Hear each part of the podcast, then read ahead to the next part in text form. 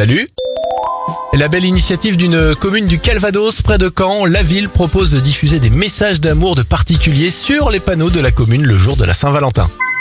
Bravo à l'aventurier Geoffrey Maluski, il s'est lancé dans un incroyable périple depuis vendredi dernier, rallier le Var au point le plus au nord de l'Europe, le Cap Nord, 6000 km à parcourir pour récolter des fonds pour une association qui lutte contre le cancer des enfants.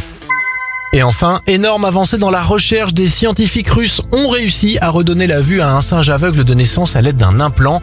Les essais cliniques sur des humains devraient débuter en 2024 avant une sortie grand public en 2030.